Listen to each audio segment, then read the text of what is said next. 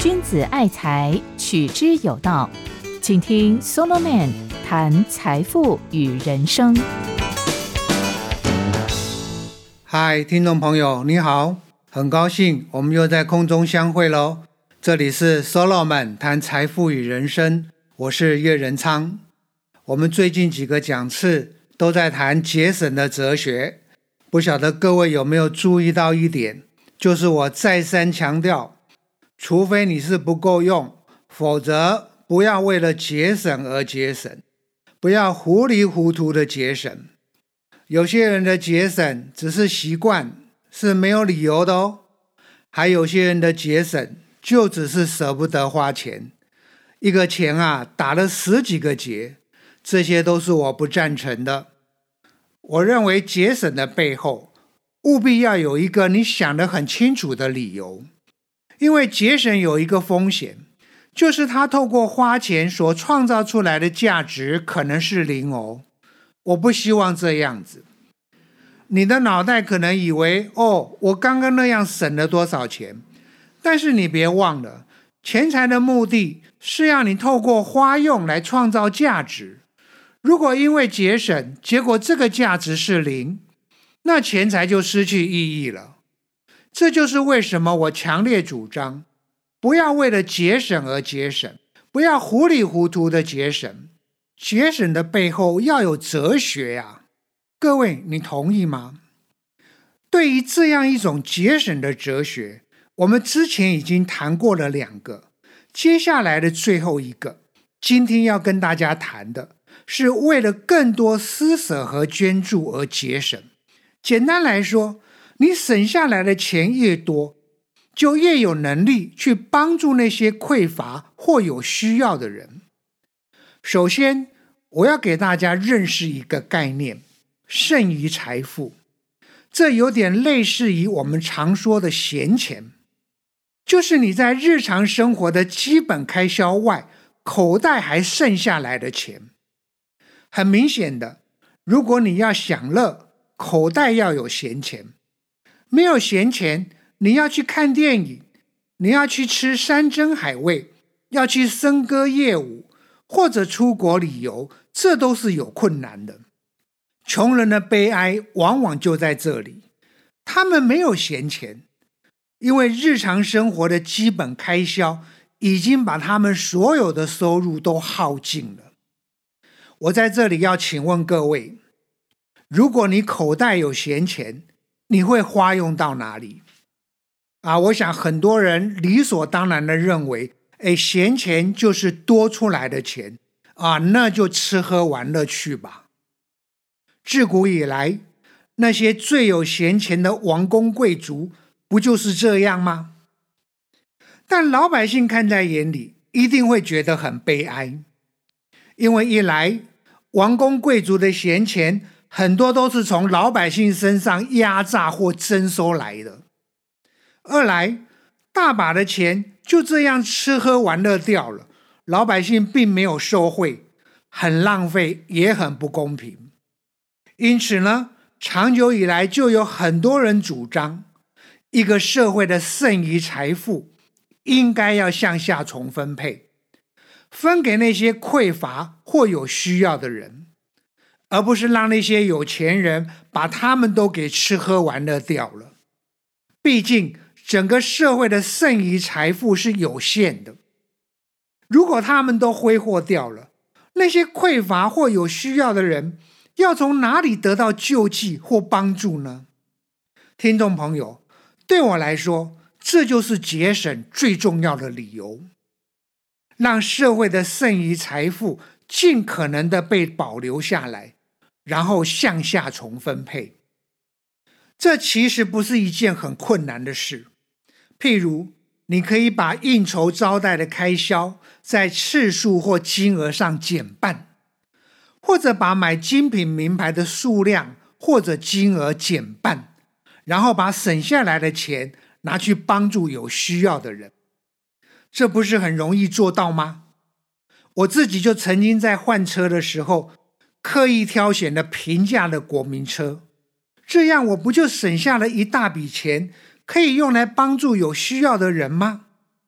以前啊，在十八世纪的时候，大哲学家 David Hume 曾经为有钱人的享受辩护，他根本反对节省。他说，为了准备有钱人的圣诞大餐，很多人因此有工作和收入，这不是很好吗？即使是餐桌上的一盘豌豆，也足以维持一户人家六个月的温饱。我读到这段话的时候，有点惊讶，竟然在那个时候的贫富悬殊是如此的严重。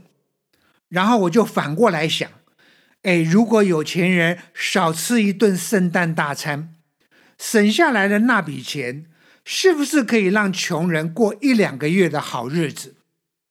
我常常就有这种体会。当我拿出两万块钱去帮助一个穷人，这笔钱对他的效益比留给我自己大的太多了。对我来说，这两万块钱拿去应酬，可以增加我的快乐，让朋友高兴，如此而已。但对穷人呢，他可是能救命的啊！你看，透过这样一种使用钱财的方式，金钱的价值是不是翻了好几倍？我留给自己用是小菜一碟，哎，捐给有需要的人用，却可以让他在愁云惨雾中出现阳光，何乐不为呢？对于这样的主张，我发现表达的最强烈的是基督宗教的整个传统。我可以用一句话来代表，就是爱的分享使命。这六个字传递了两个意思：第一，他的动机是爱。一种悲悯之情。第二，他把分享当作使命，一种责无旁贷的责任。各位，你不要觉得这样一种主张是很自然也很普遍的。我自己就很惊讶的发现，它竟然在希腊文化里面相对薄弱。整个希腊文化所谓的爱是 eros，一种占有的欲望，will to have。不是基督教讲的那一种 agape，牺牲、付出、给予的爱，will to give。老早在希伯来文化的先知传统里面，对穷人的一种悲悯之情，就已经是一种主轴了。而这个东西呢，在希腊文化里面却很少见。那罗马文化呢，更别说了，罗马人崇尚武力。抱持的是强者哲学，根本瞧不起弱者。哎，那我们中国的儒家呢？很多人一定以为哦，儒家非常的强调人民爱物，还有恻隐之心，不是吗？没错，但问题是，儒家还有一个东西更强烈，就是很浓厚的家族色彩。你要追求光宗耀祖，要家大业大，结果嘞？省吃俭用，到最后资产都留给子孙了。听众朋友，你要了解，如果你把大笔钱财捐出去给那些非亲非故的穷人，这在整个中国文化里面是一件很奇怪的事情。他不会鼓励你这样做。中国人的标准答案就是把所有的资产当做是家业，那不是个人的，而是家族的。理所当然就是要留给子孙一代一代的来继承。中国人会帮助乡亲，因为那是广义的家人。但如果是非亲非故的人呢？你再穷都是别人家的事，顶多是看你可怜，赏你一碗饭吃，然后要你走开。反过来，整个基督宗教对于爱的分享使命是强烈的不得了啊！老早在耶稣那里，就曾经对一位犹太的少年官说了一句话：“如果你要跟随我，前提是变卖你一切所有的，分给穷人。”当然，那个犹太的少年官被吓到了。坦白说，我也被吓到了。没想到要求这么高。在耶稣之后讲的最直接的，我想应该是雅各。他说啊。那清洁没有玷污的虔诚，就是看顾在患难中的孤儿寡妇。哎，从这一句话很清楚的哦。一个人会去照顾弱势，这就是他宗教虔诚最明显的记号。还有另一位人物老约翰，他也很明白的说：如果你有经济能力，却对别人的穷乏假装没看到，没有怜悯的心，那你根本没有资格说自己爱上帝。哎，那保罗呢？哎，这一位最重要的人物可不能漏掉哦，他很特别。他希望信徒凡事富足，可以多多施舍。各位，这两句话很重要，表达了一个观点：上帝为什么让你有钱，就是为了增加你周济穷人的财务能力。所以，各位经济能力宽裕的朋友，跟其他一般人比起来，上帝多给了你一个使命，就是多多施舍，周济穷人。这可不是每个人都做得到的。你是特别被拣选的，让你有钱，就是为了承担这个任务。简单一句话：当你的财富增加了，你帮助穷人的责任也同时增加。从上面这几位领袖人物的话，我想够清楚了。钱财不要乱花，也不要糊里糊涂的节省。最有价值的动机。是为了实践爱的分享使命，我可以大胆的说，这一点是整个基督宗教的核心价值。此后，这一个核心价值不仅没有动摇过，还越来越被强调，越来越丰富。在这里，我可以特别提出来的是早期的教父作家 Lactantius，我们一般给他的翻译啊是拉克坦提乌斯。他很有名气，他的雄辩文采被形容为基督教的西塞罗。他讲了一段话，我认为是对财富的社会责任最经典的先言。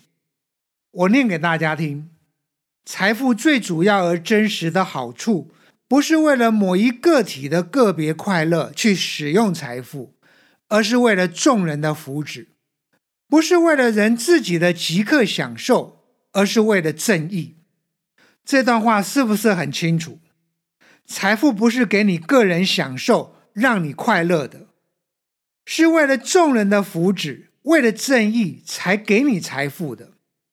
Lactantius 强调，跟其他生物比较起来，人其实很脆弱，但上帝给予了人类一个最特别的礼物，就是能够用怜悯和仁慈彼此保护。来对抗人生所有的困境和危险，所以我们一定要去帮助那些受欺压的人、困顿的人，要拿食物去喂饱那些穷人。各位，这其实已经不是施舍了，而是一种正义的责任，不是吗？我有一次从网络上下载了一张国外的电脑桌布，很惊讶的发现。这张桌布上面写的正是 Lactantius 的一句话，我把它翻译成中文：没有人是贫穷的，除非他需要正义。各位，这是什么意思？我转了好几个弯去想，其实很简单：一个人之所以陷入贫穷，无法翻身，是因为有财力的人罔顾正义，他们应该要伸出援手，帮助穷人。却只顾着过自己的好日子，这就是说，穷人之所以一直挨饿受冻，一直处在贫穷的漩涡里面，是有财力的人长期冷漠造成的。那这样讲下来，请问谁该为贫穷负责？如果上帝要追究，那要找谁？这个答案可想而知，当然不会是乞丐拉萨路啊。而是每天吃喝宴乐的财主，那你不是财主就没有责任吗？不，只要你是有经济能力的人，我相信都有责任。再来，对于救济穷人，基督教还有一个很特别的观念，我想很多人听到了都会吓一跳，就是当你有经济能力却不肯施舍分享的时候，竟然会被说是偷窃。这个太强烈的吧，很多人一定会打个问号，有这么严重吗？让我告诉你一个事实：整个基督宗教的传统就是这样。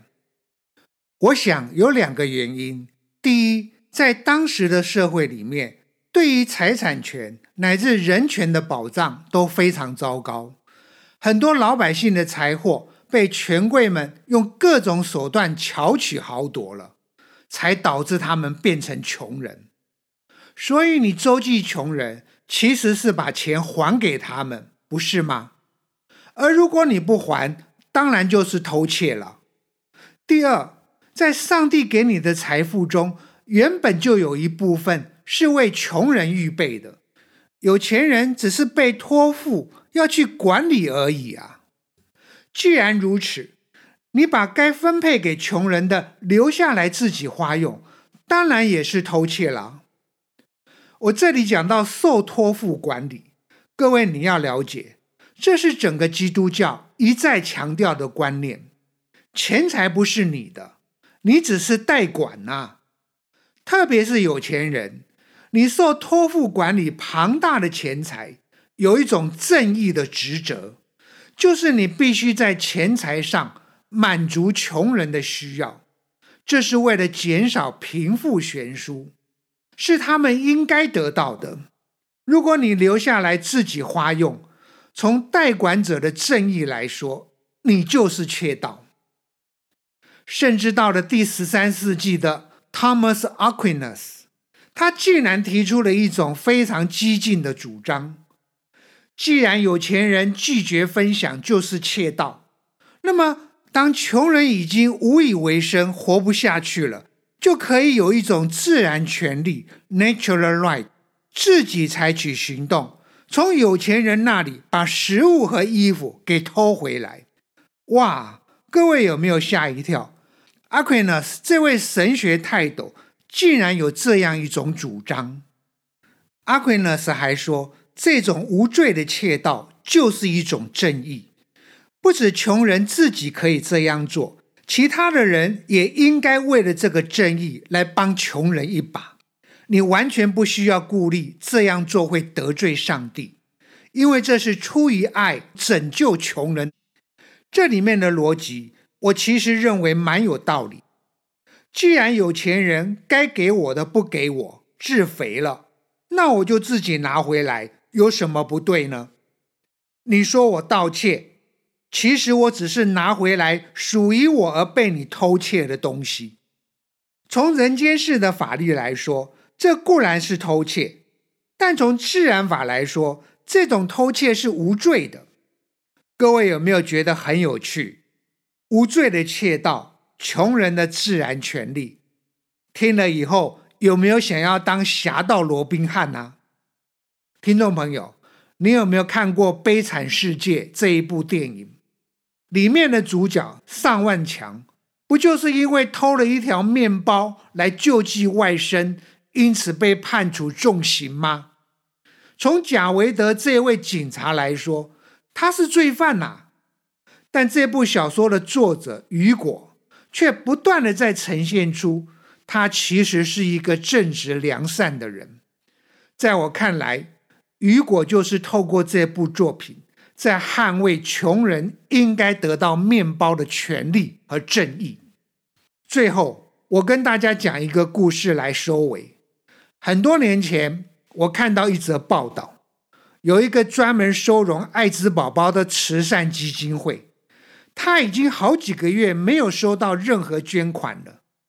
基金会的执行长眼看着宝宝们就快要断粮了，他在情急之下，竟然在超商偷奶粉被抓到。我看到这一则新闻，好震撼，立刻汇了一笔钱捐给那个基金会，希望那些宝宝不至于断粮。但是我当时的脑袋一直在想。这位执行长做对了还是做错了？他该不该被逮捕判刑？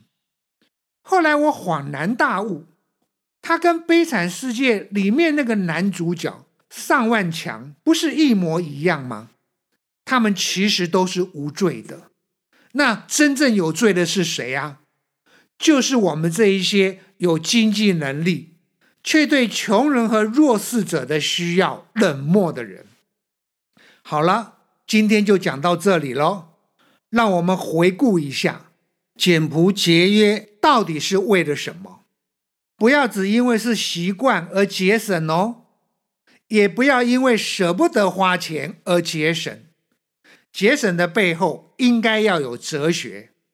第一，为了回归真我和自由而节省；第二，为了清心寡欲的快乐而节省；第三。为了更多施舍和捐助而节省。下一个讲次，我要跟大家更直接的来谈，钱该花在哪里最值得。再会喽，这里是 Solomon 谈财富与人生，我是叶仁昌，拜拜哦。财宝在哪里，心也在哪里。